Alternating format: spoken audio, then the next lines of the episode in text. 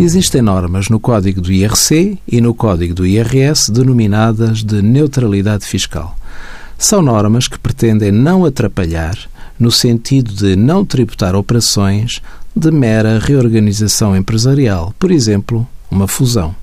No IRS, quando um empresário em nome individual decide constituir uma empresa, empresário que até tem um património considerável afeto à sua atividade e pretende efetuar a sua transmissão para a nova sociedade, tem uma forma de não ser tributado na categoria B, pela transmissão de mercadorias, pela transmissão de ativos fixos tangíveis, entre outros ativos.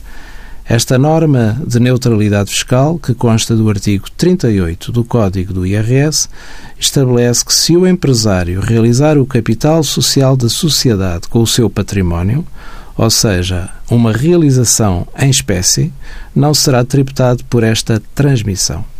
Estas operações devem ser sempre validadas por um revisor oficial de contas.